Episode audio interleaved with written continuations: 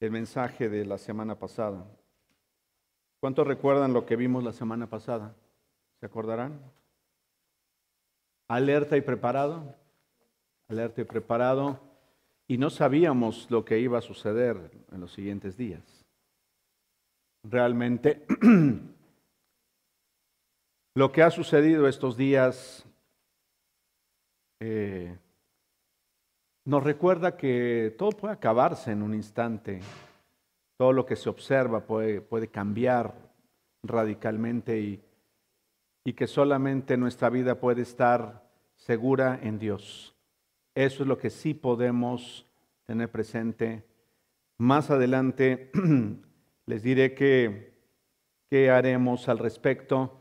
He tenido ya comunicación con una persona que conozco de muchos años allá en, en Acapulco y estoy buscando establecer con, contacto con una congregación a la que, en la que servimos por algunos años eh, durante un buen periodo de tiempo y es un buen momento para bendecir también a nuestros hermanos y a aquellos que lo necesitan.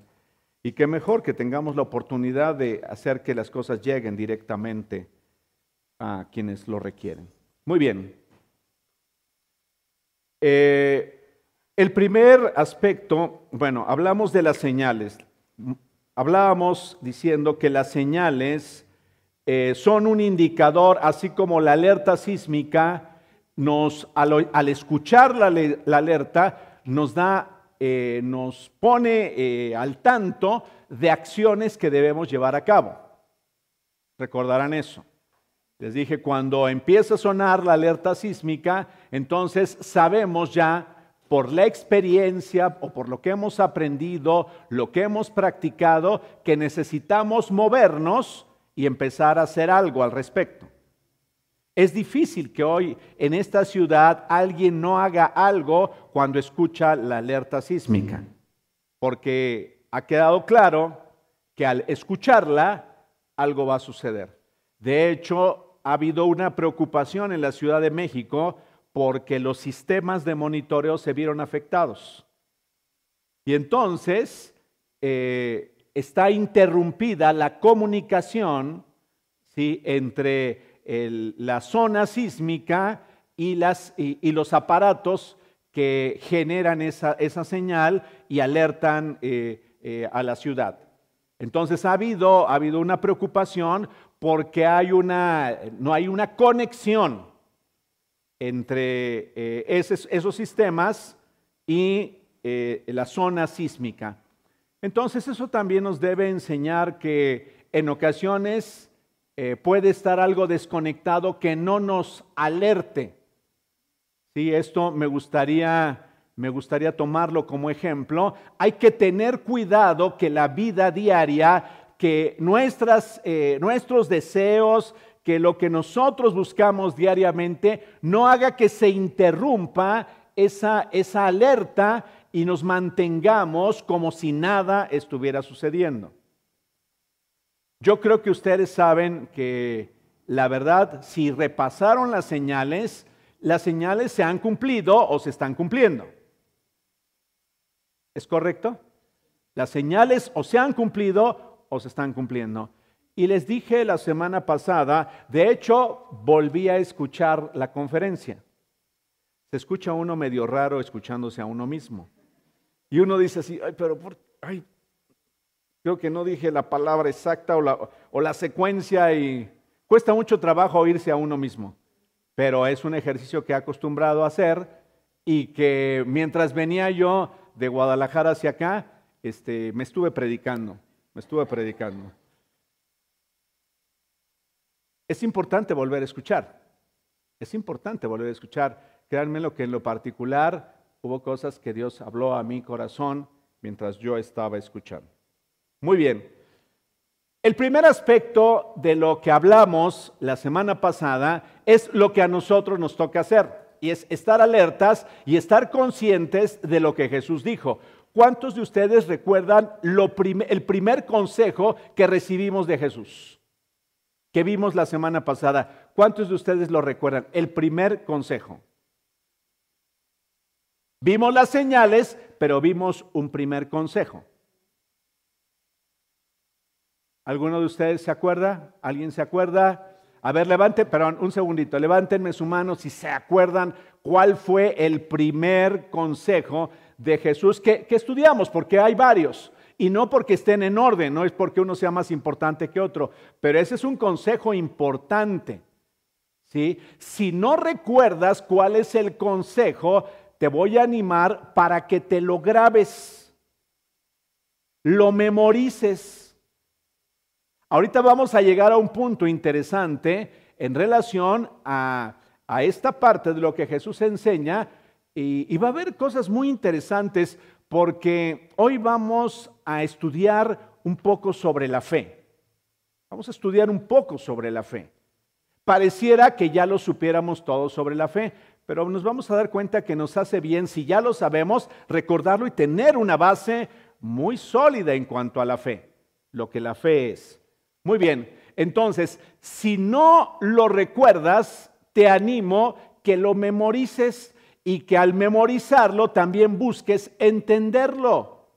Y el primer aspecto, estrellita, y palomita para quienes lo recuerdan. Yo sé que algunos inclusive lo han de haber leído. Está bien que lo hayan leído. No pasa nada. Si lo leíste, está bien. ¿Qué indica eso? Que lo anotaste. Y entonces te animo para que regreses a esas notas. El primer aspecto es no se dejen engañar.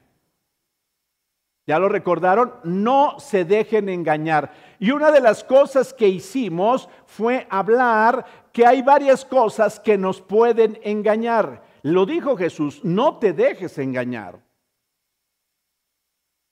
Dijimos que nos podía engañar el corazón. Si recuerdan, dijimos que nos podía engañar el corazón porque el corazón es engañoso. Podemos pensar que estamos bien cuando realmente no estamos bien. El corazón es tan engañoso que podemos justificar una mala acción aunque realmente a los ojos de los demás esté mal. Pero para nosotros estar bien.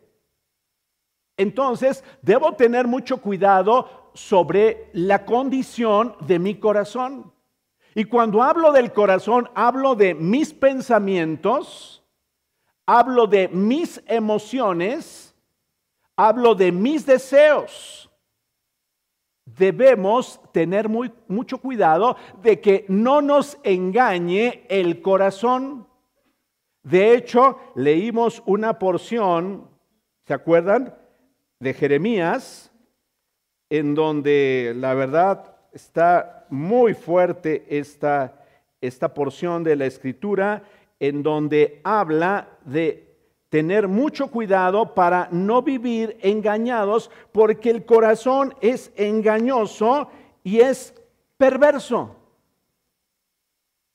Y el corazón no, se restaura en automático, se tiene la capacidad de ser diferente, pero el corazón no cambia en automático cuando aceptamos a Jesús como el Señor y Salvador de nuestra vida. O sea, no cambia en automático. El corazón sigue inclinándose hacia el mal. ¿Se acuerdan que Pablo decía que había una lucha en su interior en donde él queriendo hacer lo bueno hacía lo malo? ¿Cuántos se acuerdan de eso? ¿Les ha sucedido que queriendo hacer lo bueno finalmente nos encontramos haciendo lo malo? ¿O queriendo hacer el bien a veces nos encontramos hablando mal o criticando? Porque el corazón es muy, muy engañoso. El corazón humano es lo más engañoso que hay y extremadamente perverso, dice Jeremías 17, versos 9 al 10. ¿Quién realmente sabe qué tan malo es? Pero yo el Señor investigo todos los corazones y examino las intenciones secretas.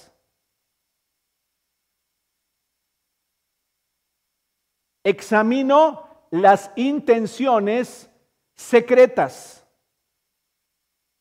¿Cuántos están todavía aquí presentes? Las personas que están a nuestro alrededor posiblemente no saben las, las profundas intenciones de nuestro corazón, pero Dios sí conoce las intenciones del corazón. Sabe por qué lo hacemos y para qué lo hacemos. Sabe lo que está cruzando por nuestra mente. Sabe realmente si es genuino nuestro amor, el amor que decimos por los demás, si es genuino o no. Si es tan solo una apariencia.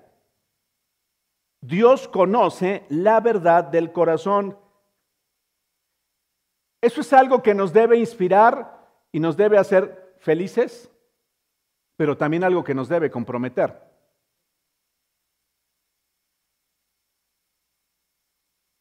Vuelvo a repetir esto, es algo que nos puede nos debe poner felices, pero al mismo tiempo nos compromete.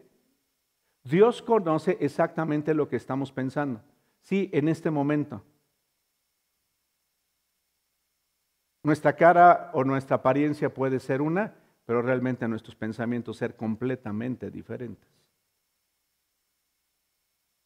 Y hablamos de cualquier tipo de pensamientos, pero el corazón es engañoso y debemos tener cuidado de no ser engañados por nuestro corazón. ¿Sabían que a veces los papás somos engañados en nuestro corazón y permitimos cosas que no deberíamos permitir? En relación a nuestros hijos y hay una etapa en la que ya no les puedes tú prohibir a tus hijos, pero no admitir como si fuera bueno lo que sabes está mal. Porque el corazón es engañoso. ¿Cuántas veces el corazón no nos engaña? ¿Cuántas veces el corazón no engaña a un padre o a una madre y debiendo corregir a sus hijos a una temprana edad no los corrige? Ahí está siendo engañado el corazón. Ahí hay un engaño en el corazón y lejos de obedecer a Dios, estamos obedeciendo lo que nosotros creemos. ¿Podemos ser engañados entonces por nosotros mismos, por la influencia de todo lo que nos rodea? Constantemente somos influenciados por lo que nos rodea. Somos influenciados por los noticieros, somos influenciados por las redes sociales, somos, somos influenciados en general por todo aquello que escuchamos. Es más, por lo que leemos, por lo que leemos también. Somos influenciados por los, las personas negativas. ¿Cuántos saben esto? Somos influenciados por las personas negativas. Reúnete o, platica mucho tiempo con una persona negativa y esa persona te va a transmitir, si tú, si tú estás ahí constantemente, va a transmitirte esa negatividad, esa condición en la que se encuentra la persona. Somos influenciados por lo que nos rodea. les dije algo importante, somos influenciados debido a que ignoramos quién es realmente Dios. Somos engañados debido a que no sabemos realmente quién es Dios. He conocido a lo largo del tiempo y seguramente ustedes también personas que se han alejado de Dios producto, ¿sí? De que no conocen realmente quién es Dios y a Dios se le atribuyen las catástrofes como la que vimos hace unos días en la zona de Guerrero. Y entonces las personas dicen, si Dios existiera, no permitiría que le sucediera eso a las personas. Pero eso refleja exclusivamente el hecho del poco conocimiento acerca de quién es Dios. No saben las personas quién es Dios. Entonces a Dios se han dado cuenta que a Dios se le atribuye generalmente, o las personas en general le atribuyen todo lo malo. No, es que si Dios existiera, si fuera real, entonces no habría esto. Y si Dios existiera, no habría este otro. Y si, y si, Dios realmente tuviera el poder que dicen que Él tiene, entonces Dios haría esto y haría esto otro. Pero simple y sencillamente ahí lo que está manifestándose es el desconocimiento o el poco conocimiento acerca de quién es Dios. Entonces, por esa razón, las personas podemos ser engañados. Podemos ser engañados producto de un acontecimiento que nos mueve y, nos afecta, Sí, he visto también a lo largo del tiempo que hay acontecimientos que a las personas nos sacan de balance por completo. Y somos o podemos ser engañados producto de algo que sucede en nuestra vida que no esperábamos y que sin embargo llega a nuestra vida. Y entonces las, las personas podemos ser engañadas. Y dije por último que las personas podemos llegar a ser engañadas producto de la obra del enemigo de nuestras almas sobre nuestra vida. ¿Sí queda claro? Vamos al siguiente aspecto.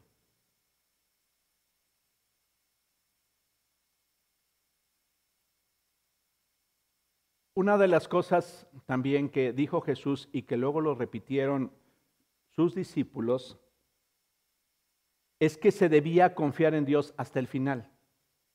Confíen en Dios el Padre hasta el final. No es suficiente haber confiado por un tiempo y después abandonarlo. ¿Se acuerdan que fue dicho que una de las señales es que muchos apostatarían de la fe? Entonces, el consejo de Jesús es mantente confiando hasta el final. Mantente confiando hasta el final. Mateo 24, verso 12 dice, pero yo salvaré a todos mis seguidores que confíen en mí hasta el final. Primera de Pedro 2, versos 8 al 9. Ustedes aman a Jesucristo a pesar de que nunca lo han visto, aunque ahora no lo ven, confían en Él y se gozan con la alegría gloriosa e indescriptible. La recompensa por confiar en Él será la salvación de sus almas. Primera de Corintios 16, 13. Estén alerta, permanezcan firmes en la fe sean valientes y sean fuertes. Voy a volver a repetir, 1 Corintios 16, versos, eh, verso 13. Estén alerta, permanezcan firmes en la fe, sean valientes y sean fuertes. Hebreos 10, 35 al 36. Así que no abandonen su confianza. Así que, por favor, mis hermanas y hermanos, no abandonen su confianza. ¿Me hacen un favor?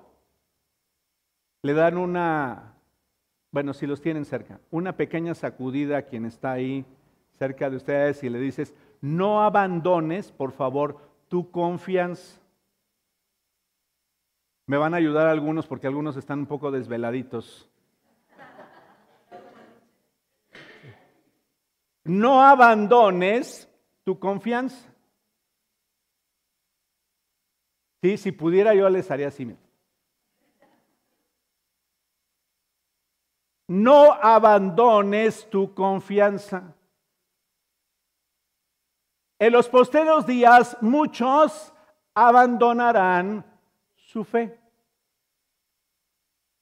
Yo te puedo asegurar que si tienes algunos años de caminar con Jesucristo, tú ya has visto a más de una persona abandonar la fe.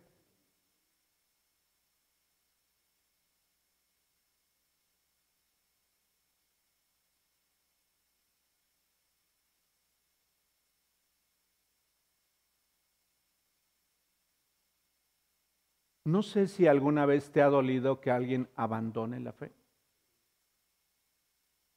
Y yo no sé si hoy estés pidiendo a Dios por la vida de esa persona o de esas personas que abandonaron la fe.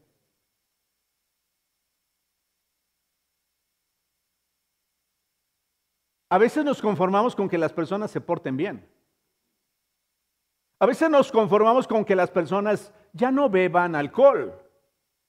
A veces nos conformamos con que las personas hayan cambiado un poco de sus hábitos.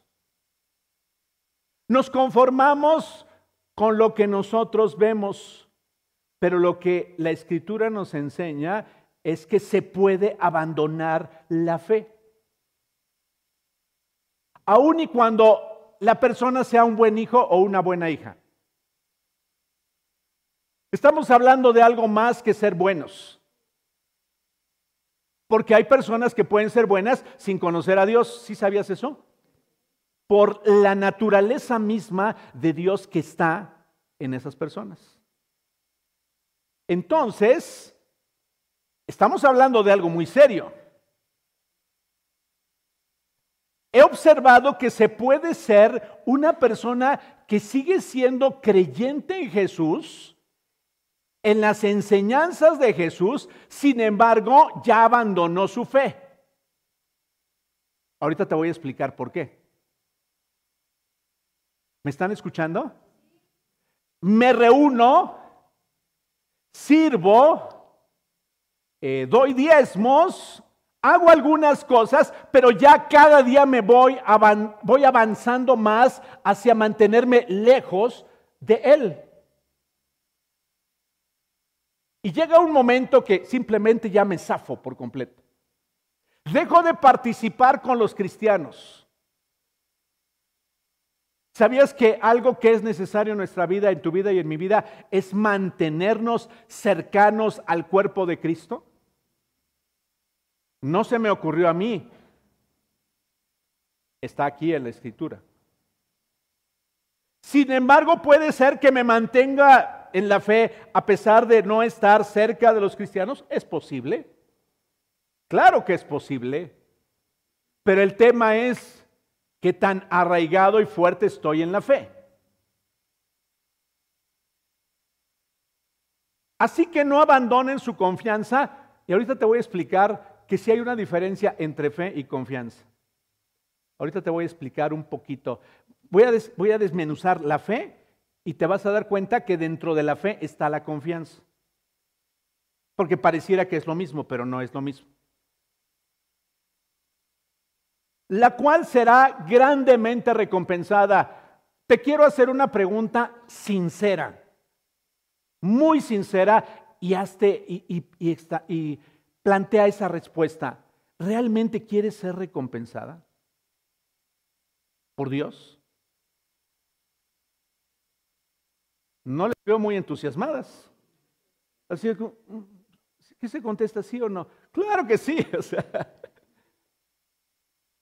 voy a volver a repetir y me ayudan por favor con su entusiasmo. ¿Tú quieres ser recompensada? Sí. Muy bien. Muy bien. Muy bien. ¿Sabes? Necesitamos aspirar a ser recompensados por Dios un día. Nos conformamos con la recompensa que a veces las personas nos quieren o, cuando menos nos dan una, una palabra de recompensa, pero esa se acaba. La recompensa humana, la recompensa de tu familia, la recompensa de tus hijos, qué bueno que puede estar ahí, la recompensa de las personas que nos ven, qué bendición es alguien que te diga, oye, wow, qué bendición ha sido tu vida, eso es increíble, pero la recompensa que vale la pena para ti y para mí escuchar es la que un día nos dará Dios cuando estemos frente de Él, frente de su presencia. Esa es a la que debemos aspirar. Y debe ser intencional. Julia, debes aspirar y decir, yo quiero tener un día la recompensa de Dios. No voy a aspirar a algo menor. Las personas no, es que voy a, aspiro que ellos me den las gracias. No, hay veces que las personas, hay una ingratitud tal que ni siquiera las gracias nos van a dar.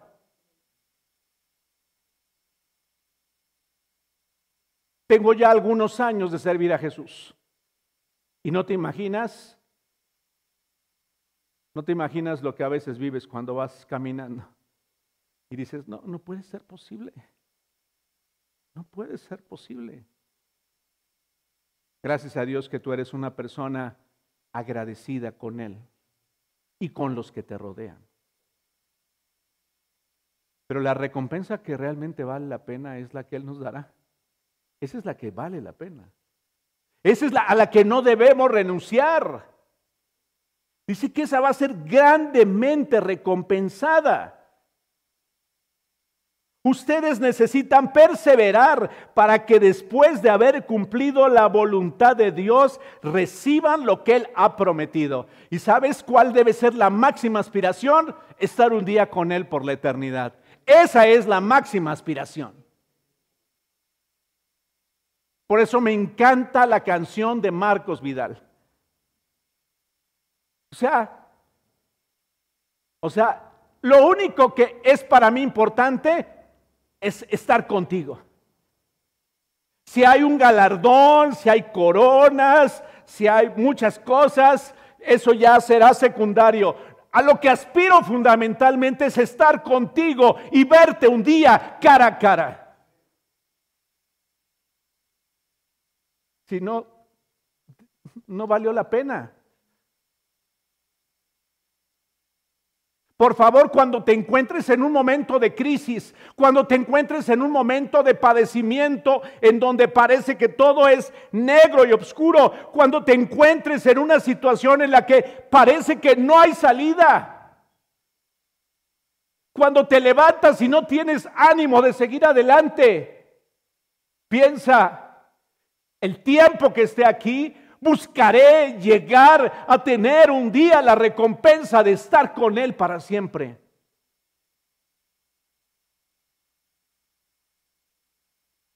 ¿Quieres darme cinco años, Señor? ¿Quieres darme un año? ¿Quieres darme unos meses? ¿Quieres darme muchos años? Lo que tú quieras. Pero quiero, quiero llegar a obtener esa recompensa. ¿Se dan cuenta que la vida es diferente cuando tienes un objetivo? Por favor, aunque eres creyente en Jesús, necesitas tener metas y objetivos. Y si es necesario tener metas y objetivos sobre la tierra. Y si es necesario tener planes y hacer planes. Pero más importante es que tengamos claro a dónde queremos llegar cuando ya no estemos aquí. La vida es muy compleja.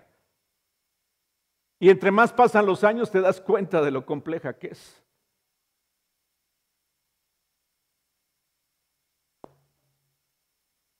Ahora entiendo, Oliver, por qué decía Jesús que debíamos ser como niños. Estaba viendo a Emilia y Emilia ahorita no le preocupa nada, o sea, así son los niños. No le preocupa si la ven o no la ven, o sea, no le, ella se levanta y sabe que va a haber algo que habrá de comer.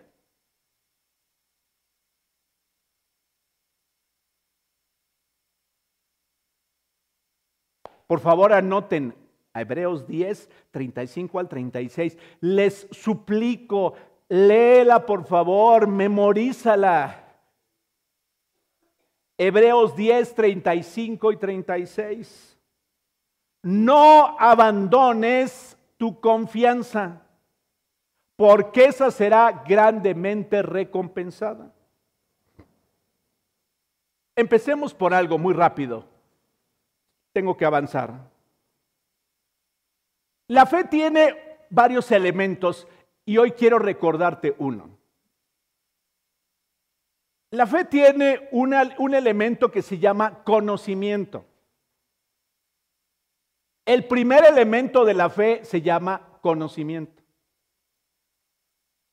¿Sabías que las personas a veces dicen que creen, pero no saben ni en qué creen?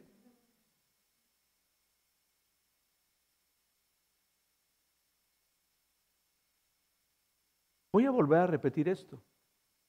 Las personas podemos decir que creemos, pero ni siquiera sabemos en qué creemos. Por eso a veces es tan débil nuestro caminar, porque no hay convicción, O sea, ni siquiera es claro para mí en qué creo.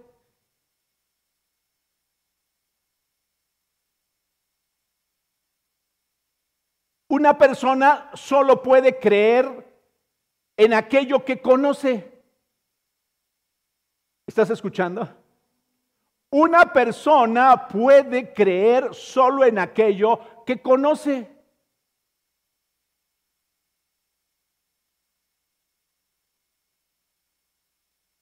Necesito conocer aquello en lo cual voy a creer. Si no será frágil y aún no tendrá sentido en lo que estamos creyendo.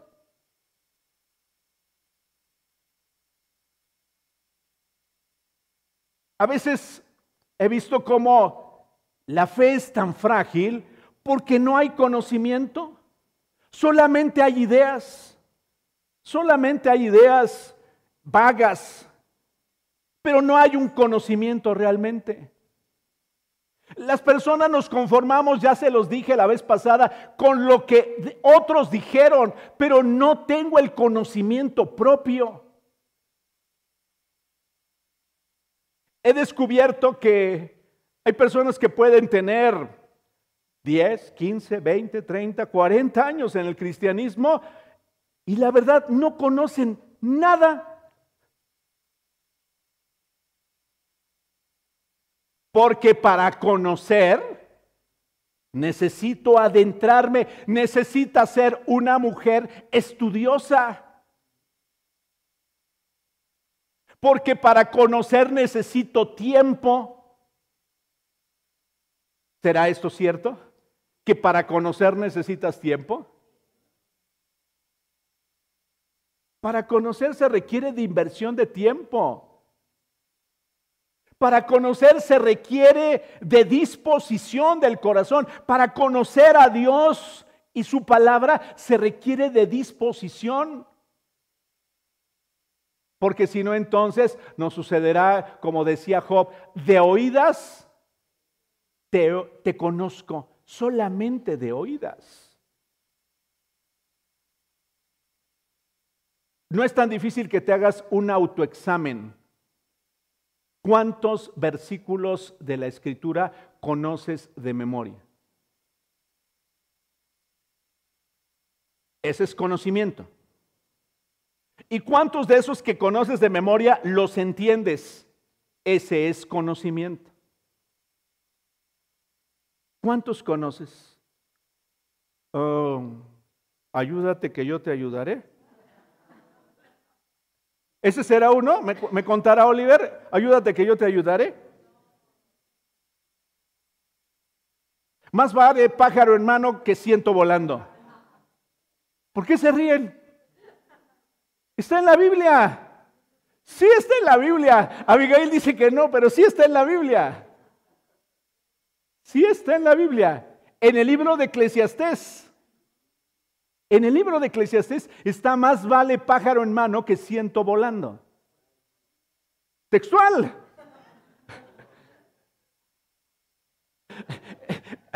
Abigail me vio con unos ojos así ¿qué le pasa hoy a Raúl?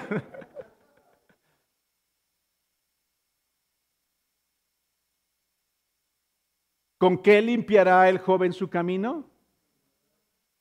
¿Con guardar? su palabra.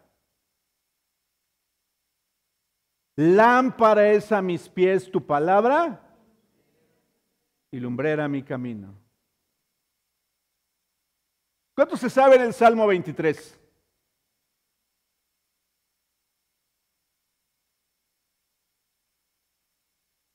No sabían que venían un examen, ¿verdad?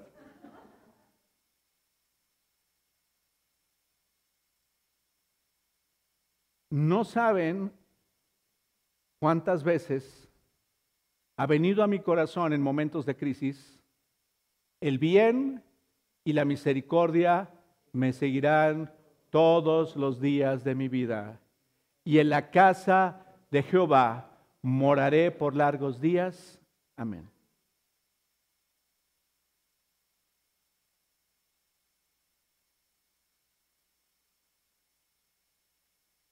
De ese conocimiento te hablo.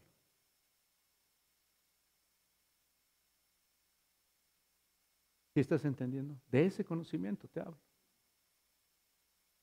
Aunque ande en valle de sombra y de muerte.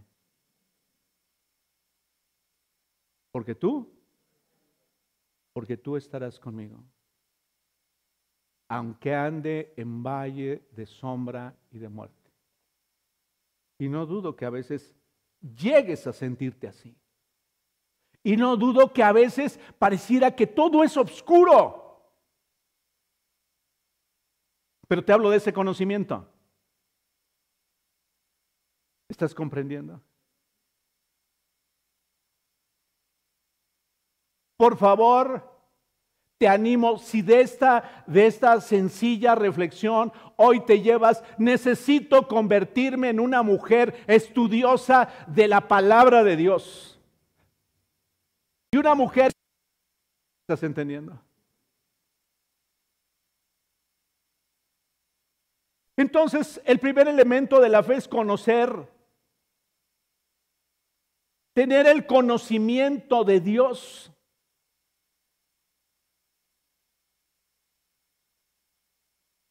Y hay muchas historias, hay muchas formas de conocer a Dios y la principal y más importante, por favor, les voy a dar un consejo.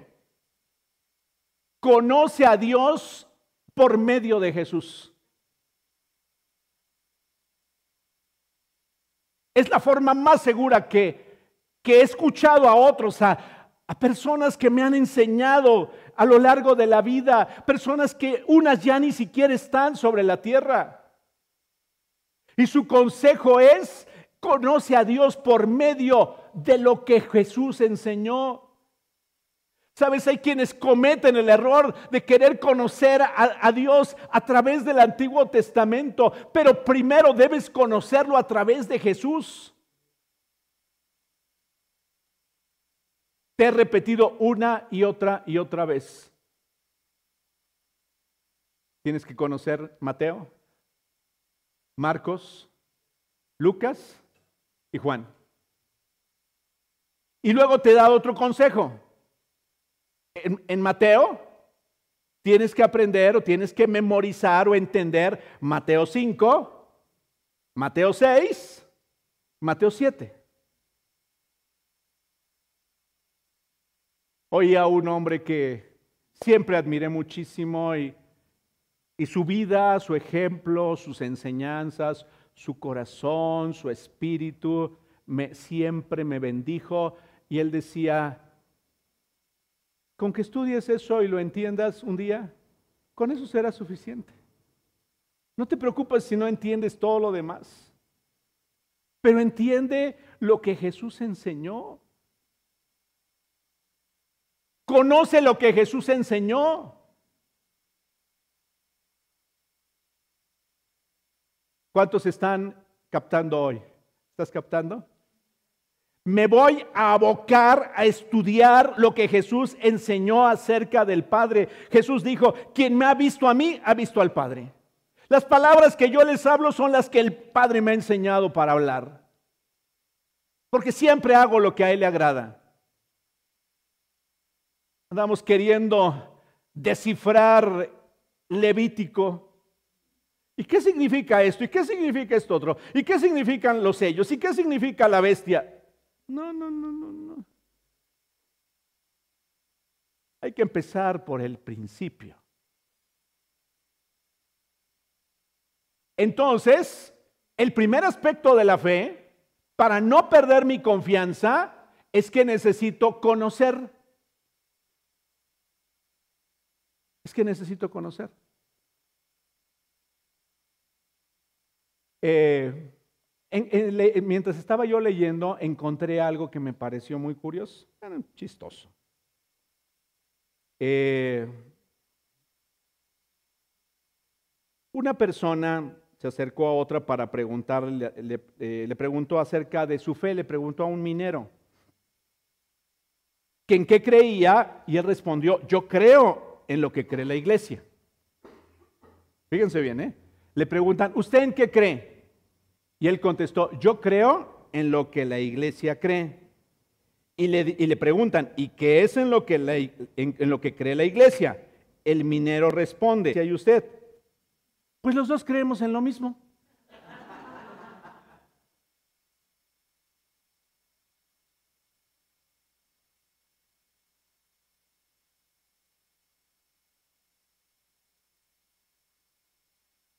¿Sabes? Por eso, por eso a veces no tenemos mucho que enseñarle a nuestros hijos. Por eso a veces no tenemos mucho que enseñarle a las personas con las que nos relacionamos. Porque conocemos muy poco.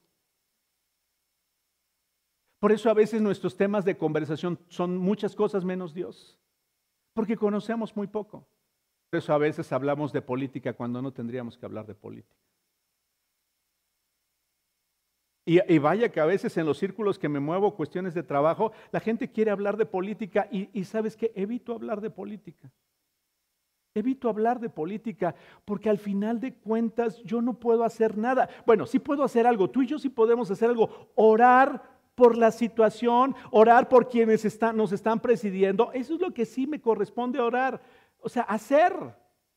Pero hablar de política, la pregunta es, ¿para qué hablo de política? Cuando sé que el origen de la política es corrupción. Punto.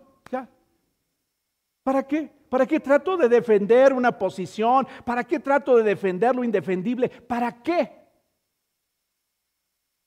Tengo que hablar de aquel que realmente sí es perfecto. Aquello que sí va a traer esperanza a las personas. ¿Tú crees que hoy hay personas que necesitan que se les hable de esperanza? ¿Tú crees que hoy las personas necesiten, tú crees que nuestros nietos necesiten que les hablemos de Dios? ¿Tú crees que las personas cercanas a nuestra vida con las que convivimos necesitan una palabra de esperanza?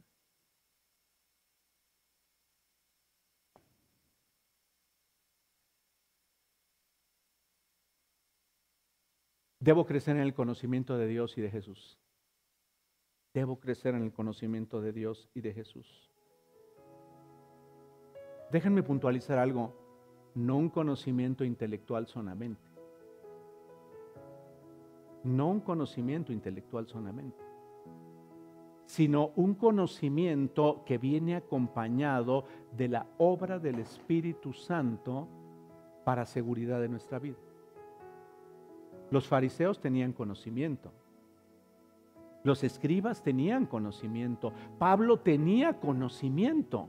O sea, él tenía información, pero no tenía comprensión y revelación.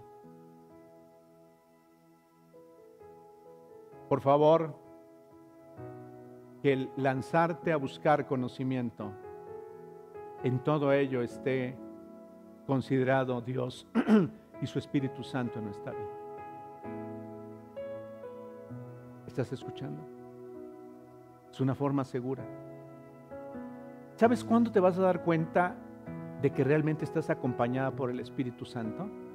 ¿Quieren saber cuándo se van a dar cuenta que están acompañadas o estamos acompañados por el Espíritu Santo y que no solamente se esté inflando nuestra cabeza? Porque sabes qué sucede? Si lo haces solo o sola, simplemente te llenas de conocimiento y nos hace religiosos.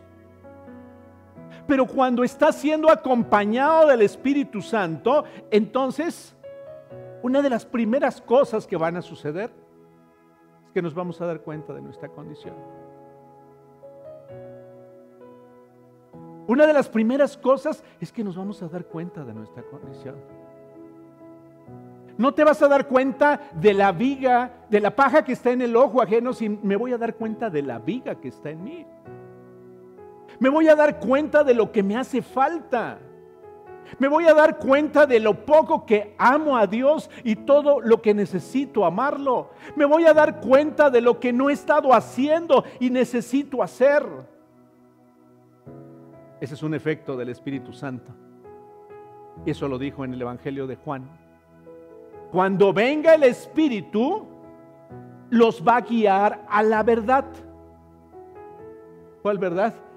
¿Quiénes somos? ¿Quiénes somos?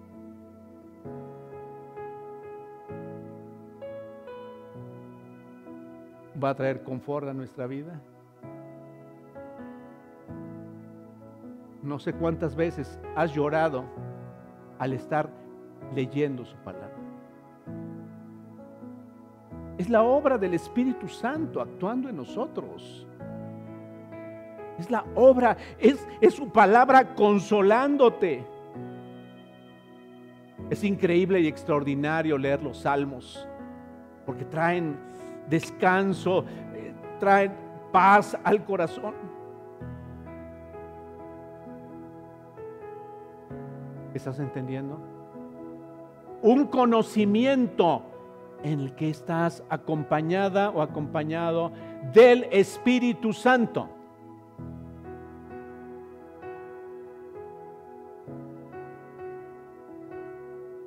Juan 16, 13 al 15.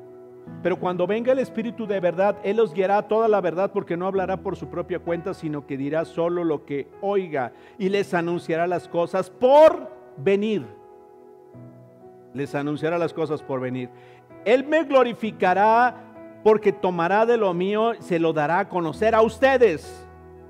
Todo cuanto tiene el Padre es mío, por eso les digo que el Espíritu tomará de lo mío y se los dará a conocer a ustedes.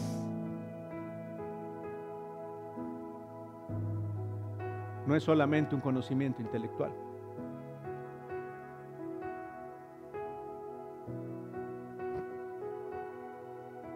Segundo elemento, debo terminar los dos elementos y ahí, ahí concluimos. ¿Cuál es el primero? Conocimiento, debo conocer.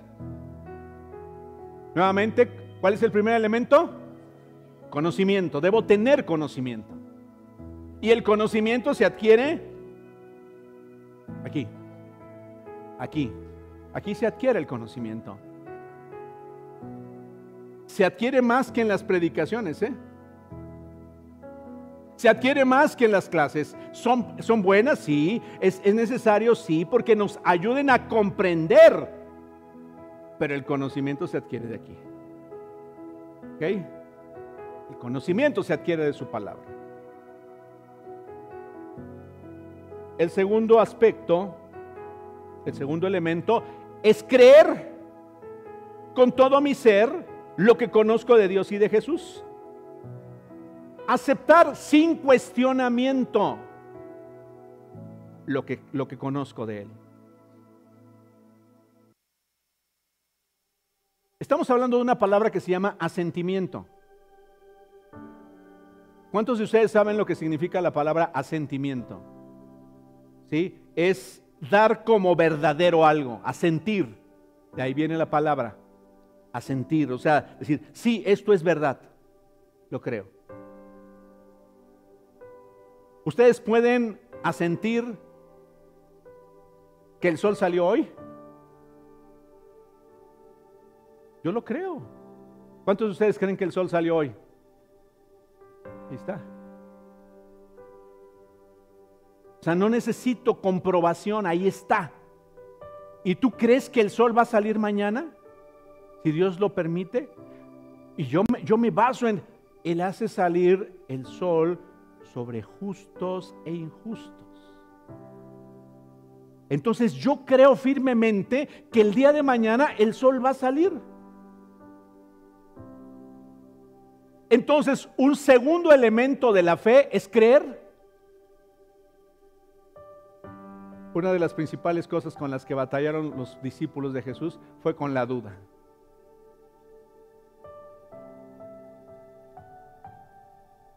¿Sí recuerdan eso? Que fue una de las primeras cosas con las que, o, de las cosas con las que más batallaron los discípulos.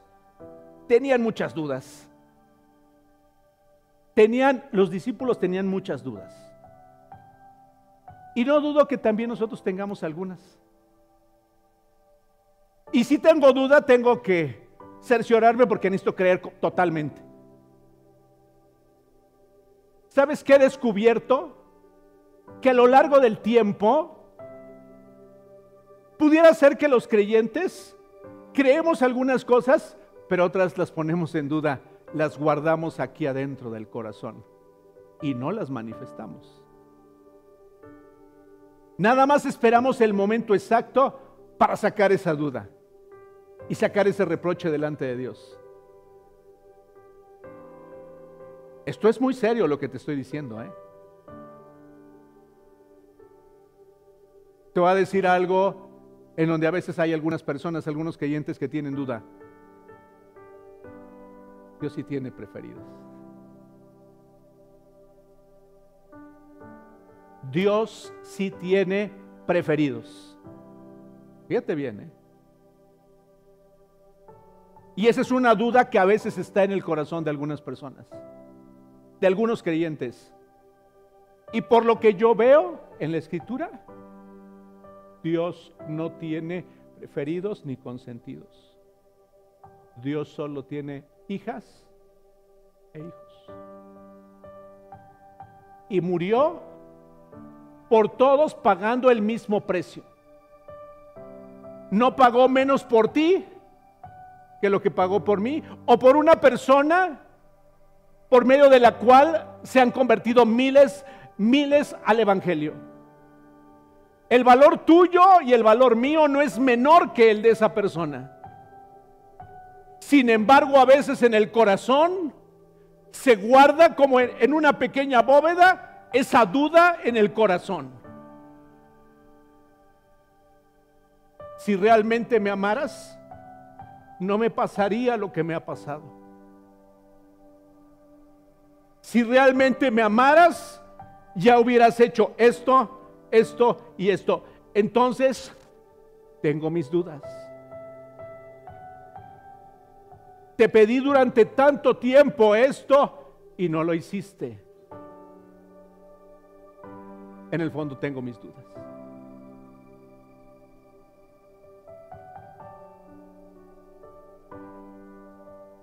Y eso destruye la fe. ¿Estás escuchando bien? Eso destruye la fe. Eso es como una gota está cayendo sobre una superficie y que está erosionando ahí. Está erosionando ahí hasta que llega el momento en que perfora.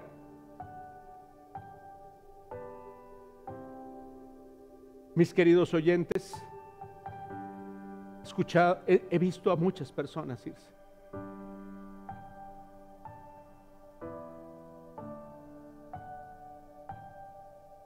Oliver, los he visto, he visto a esas personas cómo Dios ha tocado sus vidas. Y las mismas personas han dicho es que Dios ha tocado mi vida. Pero esas personas se han dado la vuelta y se han ido. Hay personas, miles de personas que hicieron una decisión por Cristo y dijeron, Señor, te acepto como el Señor y Salvador de mi vida. Vienen las tormentas, vienen las tempestades, vienen los conflictos.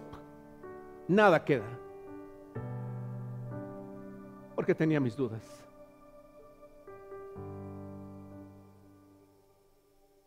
El que crea hasta el fin, ese será salvo. ¿Estás escuchando? Entonces el segundo elemento, aparte de conocer, necesito creer con todo mi corazón. Y si tengo alguna duda, tengo que preguntarle. Y si tengo alguna duda, tengo que ir con Él y decirle la verdad.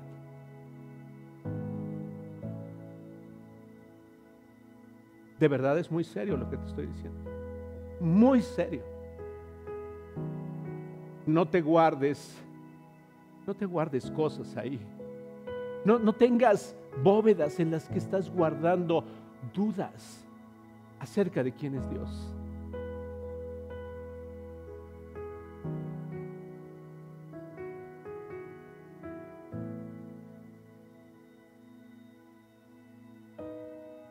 Y el tercer elemento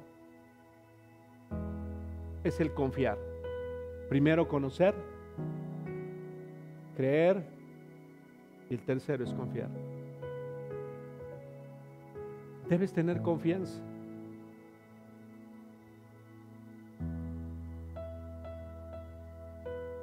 Ah, a veces pensamos que todos, para todos nos queda claro lo que es la confianza, pero te voy a poner un ejemplo.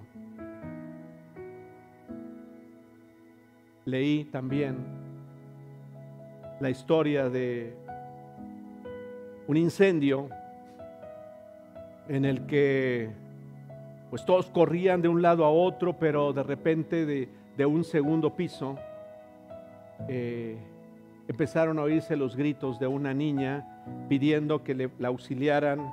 No había este, escaleras para rescatarle en ese momento y el, incendio estaba en todo, a todo lo que daba y, le decían, aviéntate. Y, y, decía, no, y aviéntate. Y cuenta quien narraba esto que hubo un hombre muy fuerte que llegó y le dijo, niña, aviéntate, soy lo suficientemente fuerte para sostenerte. Y entonces se armó de valor y se arrojó y fue sostenida por ese hombre. La confianza es soltarnos por completo. Esa es la confianza. Puedo decir que confío en Dios y sin embargo vivir con temor toda mi vida. Si sabes de lo que te hablo, ¿verdad? Puedo decir es que Dios es, es poderosísimo, sí, ahí tengo conocimiento y sí creo que Él puede hacer muchas cosas, pero no lo puede hacer conmigo. Yo sé que Dios, eh, estoy en las manos de Dios. Estoy seguro en las manos de Dios. Sin embargo, vivir con el temor todo el tiempo y constantemente en mi vida. ¿Sabes qué significa? No he llegado a tener confianza en Él. Y necesito dar pasos en mi vida. Porque yo no quiero que mi fe, que mi, mi fe se vea afectada porque no alcanzo a confiar en Él. Termino con esto. Les voy a dejar una tarea. ¿Me dejan dejarles una tarea? ¿Sí me dejan o no? A ver, no les, no les vi muy convencidos, ¿sí? Sí, sí. ¿Sí les puedo dejar una tarea? ¿Imelda, les puedo dejar una tarea? ¿Sí? Sí, claro. Ah, bueno. Pero si no, te, te voy a decir cómo la puedas oír. Te puede oír, ¿eh? Fíjense bien. Hebreos estas citas se las voy a pasar después. Hebreos 10, 35. Así que no pierdan su confianza porque esta será grandemente recompensada. Ustedes necesitan perseverar para que después de haber cumplido la voluntad de Dios reciban lo que Él ha prometido. Puesto, puesto dentro, pues dentro de muy poco tiempo, el que ha de venir no tardará. Pero mi justo vivirá por fe. Y si se vuelve atrás, no será de mi agrado. Pero nosotros no somos de los que vuelven atrás y acaban por perderse. ¿Estás escuchando? Nosotros no somos de los que vuelven atrás y acaban por perderse, sino de los que tienen fe y preservan su vida. Los que tienen fe y preservan su vida. Por la fe, entonces, entendemos que el universo fue formado por la palabra de Dios. Por la fe, Enoch fue sacado de este mundo sin experimentar la muerte. No fue hallado porque Dios se lo llevó, pero antes de ser llevado recibió el testimonio de haber agradado a Dios. En realidad, sin fe es imposible agradar a Dios, ya que cualquiera que se acerca a Dios tiene que creer que Él existe y que recompensa a quienes lo buscan.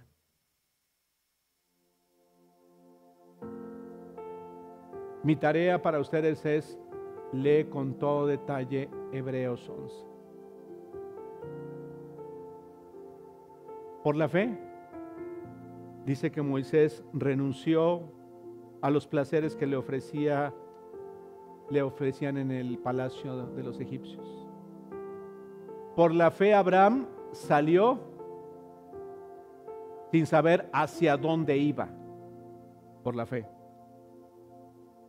Ah, hay muchas cosas que ahí dicen, pero termino con esto. ¿Qué más podría decir? Me faltaría tiempo para hablar de Gedeón, de Barak, de Sansón, de Jefté, de David, de Samuel y los profetas, los cuales por la fe conquistaron reinos, hicieron justicia y alcanzaron lo prometido, cerraron bocas de leones, apagaron eh, la furia de las llamas y escaparon al filo de espadas, sacaron fuerzas de flaqueza. ¿Necesitarás fuerzas a veces? ¿Quién necesita fuerzas? ¿Sí? Yo necesito fuerza todos los días. Sacaron fuerza donde no había más fuerza. Se mostraron valientes en la guerra, Hubo mujeres que por la resurrección recobraron a sus muertos, otros en cambio fueron muertos a golpes, pues para alcanzar una mejor resurrección no aceptaron que los pusieran en libertad. Otros sufrieron la prueba de burlas y azotes, e incluso de cadenas y cárceles. Fueron apedreados, aserrados por la mitad, asesinados a filo de espada. Anduvieron fugitivos de aquí para allá cubiertos de piel de oveja y de cabra, pasaron necesidades, estuvieron afligidos y maltratados. El mundo no merecía gente así. Anduvieron sin rumbo por desiertos y montañas, por cuevas y cavernas, aunque todos obtuvieron un testimonio favorable mediante la fe, ninguno de ellos vio el cumplimiento de la promesa. Esto sucedió para que ellos no llegaran a la meta sin nosotros, pues Dios nos había preparado algo mejor.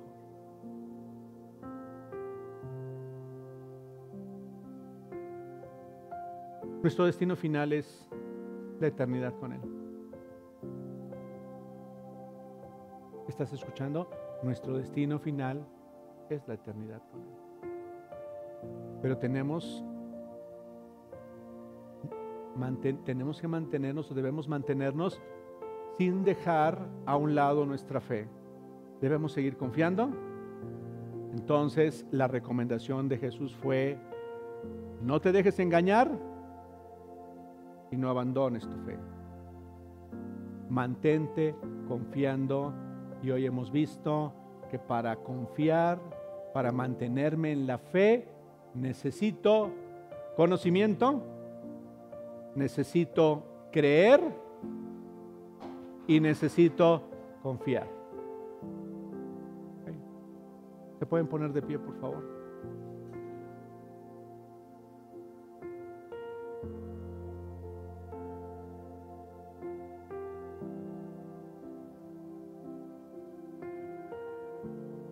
Ay, a veces cuánta inyección de ánimo requiere nuestra vida.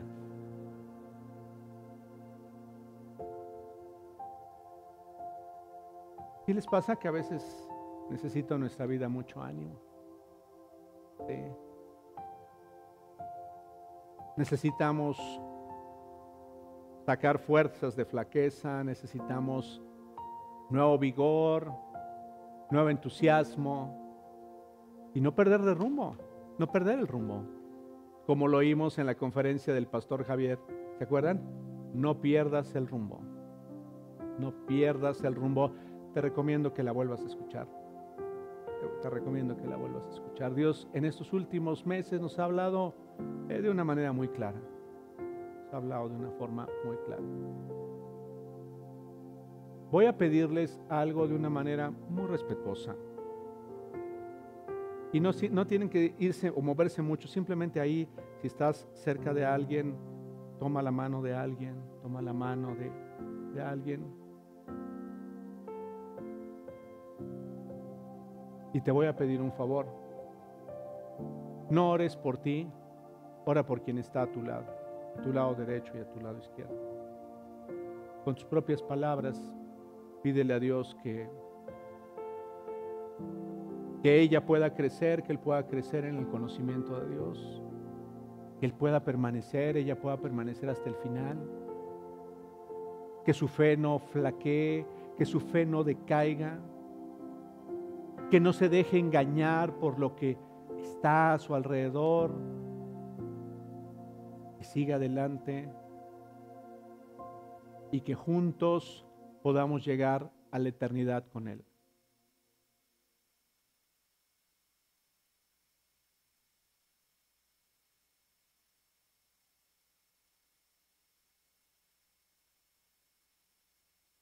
Tú conoces la verdad.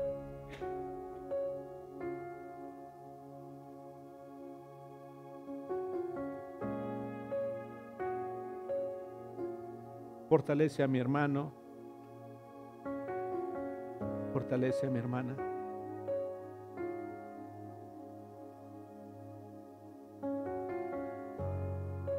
Que ella no, no se desanime. Que no decaiga su confianza. Que pueda crecer en el conocimiento de ti cada día más y más.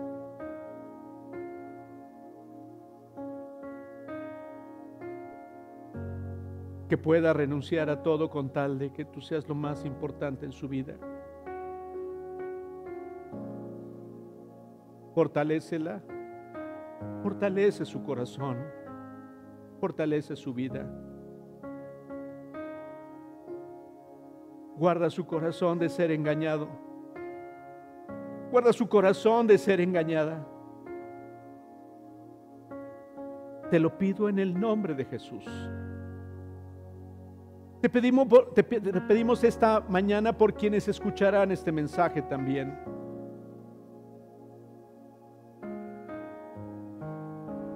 Te pedimos por quienes están en su casa hoy. Bendice a Eduardo, bendice a Marta. Bendice a Javier, bendice a Claudina. Bendice, Señor, a todos los que nos siguen a la distancia. Bendice a todos los que escucharán esta sencilla enseñanza.